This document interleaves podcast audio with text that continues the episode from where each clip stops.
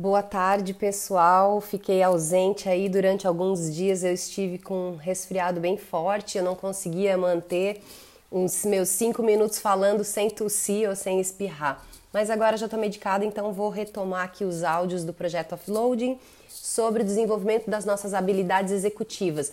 Sendo que as habilidades executivas, o conceito aqui é a nossa capacidade de executar tarefas do dia a dia para que a gente possa promover mudanças que nós desejamos na nossa vida pessoal ou profissional e usando para isso a formação de novos hábitos, a quebra de hábitos antigos ou a execução de projetos. A gente vai chegar lá no momento em que a gente vai diferenciar o que é hábito do que é tarefa de projeto. Já falamos um pouquinho sobre isso, mas a gente agora está falando sobre a habilidade executiva de gestão do uso do tempo.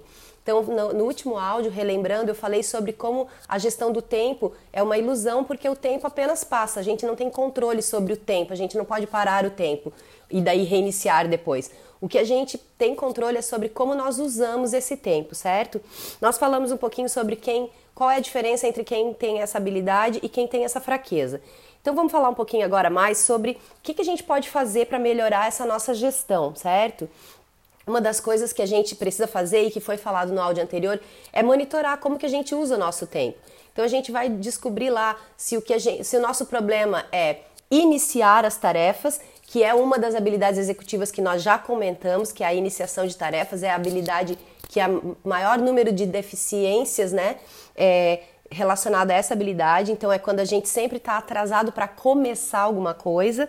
Neste caso, a melhor saída seria quando você tem, quando você determinar no seu plano do dia seguinte, né, que você vai começar uma tarefa, é, a melhor maneira seria você colocar um alarme para uma faixa de tempo anterior.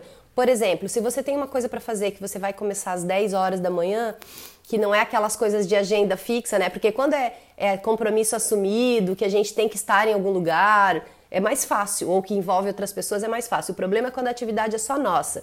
Então você vai colocar um alarme para 5 minutos antes, ou 10 ou 15 minutos antes, até 15 minutos antes, para que você, à medida que aquele alarme toque, você já vai se preparar para começar a tarefa. Então, nesse, nesse momento, você vai pegar, pegar todos os materiais que você vai usar para fazer aquilo.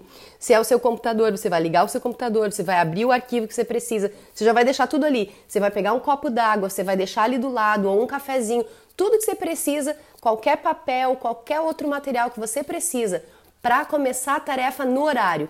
Então você vai ter dois alarmes. Você vai ter o alarme do horário correto de início e você vai ter o alarme da preparação. Essa é uma saída para a gente é, melhorar a nossa gestão do uso do tempo em questões de iniciar tarefas. Uma outra questão pode ser que a gente não sabe estimar a quantidade de tempo correta. Então eu já falei para vocês, para vocês fazerem a estimativa de três pontos, né, onde a gente avalia a mais provável, pela minha visão pessimista e otimista, faz uma média ponderada e a gente tem um valor e começa a usar. Só que aí é fundamental que você crie uma base histórica. Então é fundamental que você determine, ou seja, faça uma estimativa e na sequência monitore o quanto real tempo você levou. E aí você começa então a aplicar esse desvio a todas as suas é, estimativas. Você vê a diferença entre o que eu estimei e o que foi realizado de fato.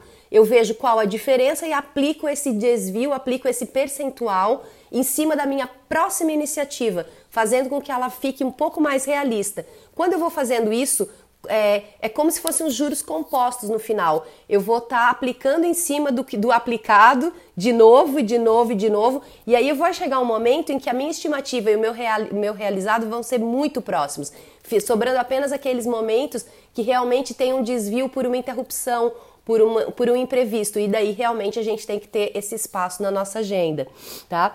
E a outra, a outra questão possível que a gente tenha de problemas é em finalizar. Eu até consigo começar bem, eu até faço bem a minha estimativa, mas eu não consigo terminar. Isso pode ter muitos motivos, né?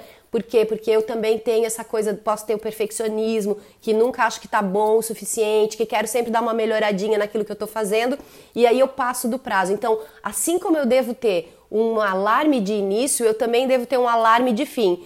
E o meu alarme de fim também pode ser composto de duas etapas. Pode ser o alarme de fim que eu estimei mesmo, por, por exemplo, eu estimei terminar ao meio-dia e eu posso colocar um alarme para meio-dia e 15 ou até meio-dia e meia. Dependendo da quantidade, essa, esse, essa faixa a mais de tempo vai depender da, do tamanho da tarefa. Às vezes é uma tarefa, de, sei lá, de muitas horas e aí eu tenho que botar uma faixa maior. Porém, é uma recomendação, é uma recomendação que você nunca faça um agendamento de uma tarefa de mais de quatro horas, porque é inviável você manter a, o foco, você ter essa, esse nível de produtividade, pelo menos né, pelo cérebro. E se você fizer tarefas que têm mais duração do que 30 minutos, se você fizer esse tipo de agendamento, porque algumas vão exigir isso, use a técnica Pomodoro. Eu vou falar dela no próximo áudio. Abraço, gente!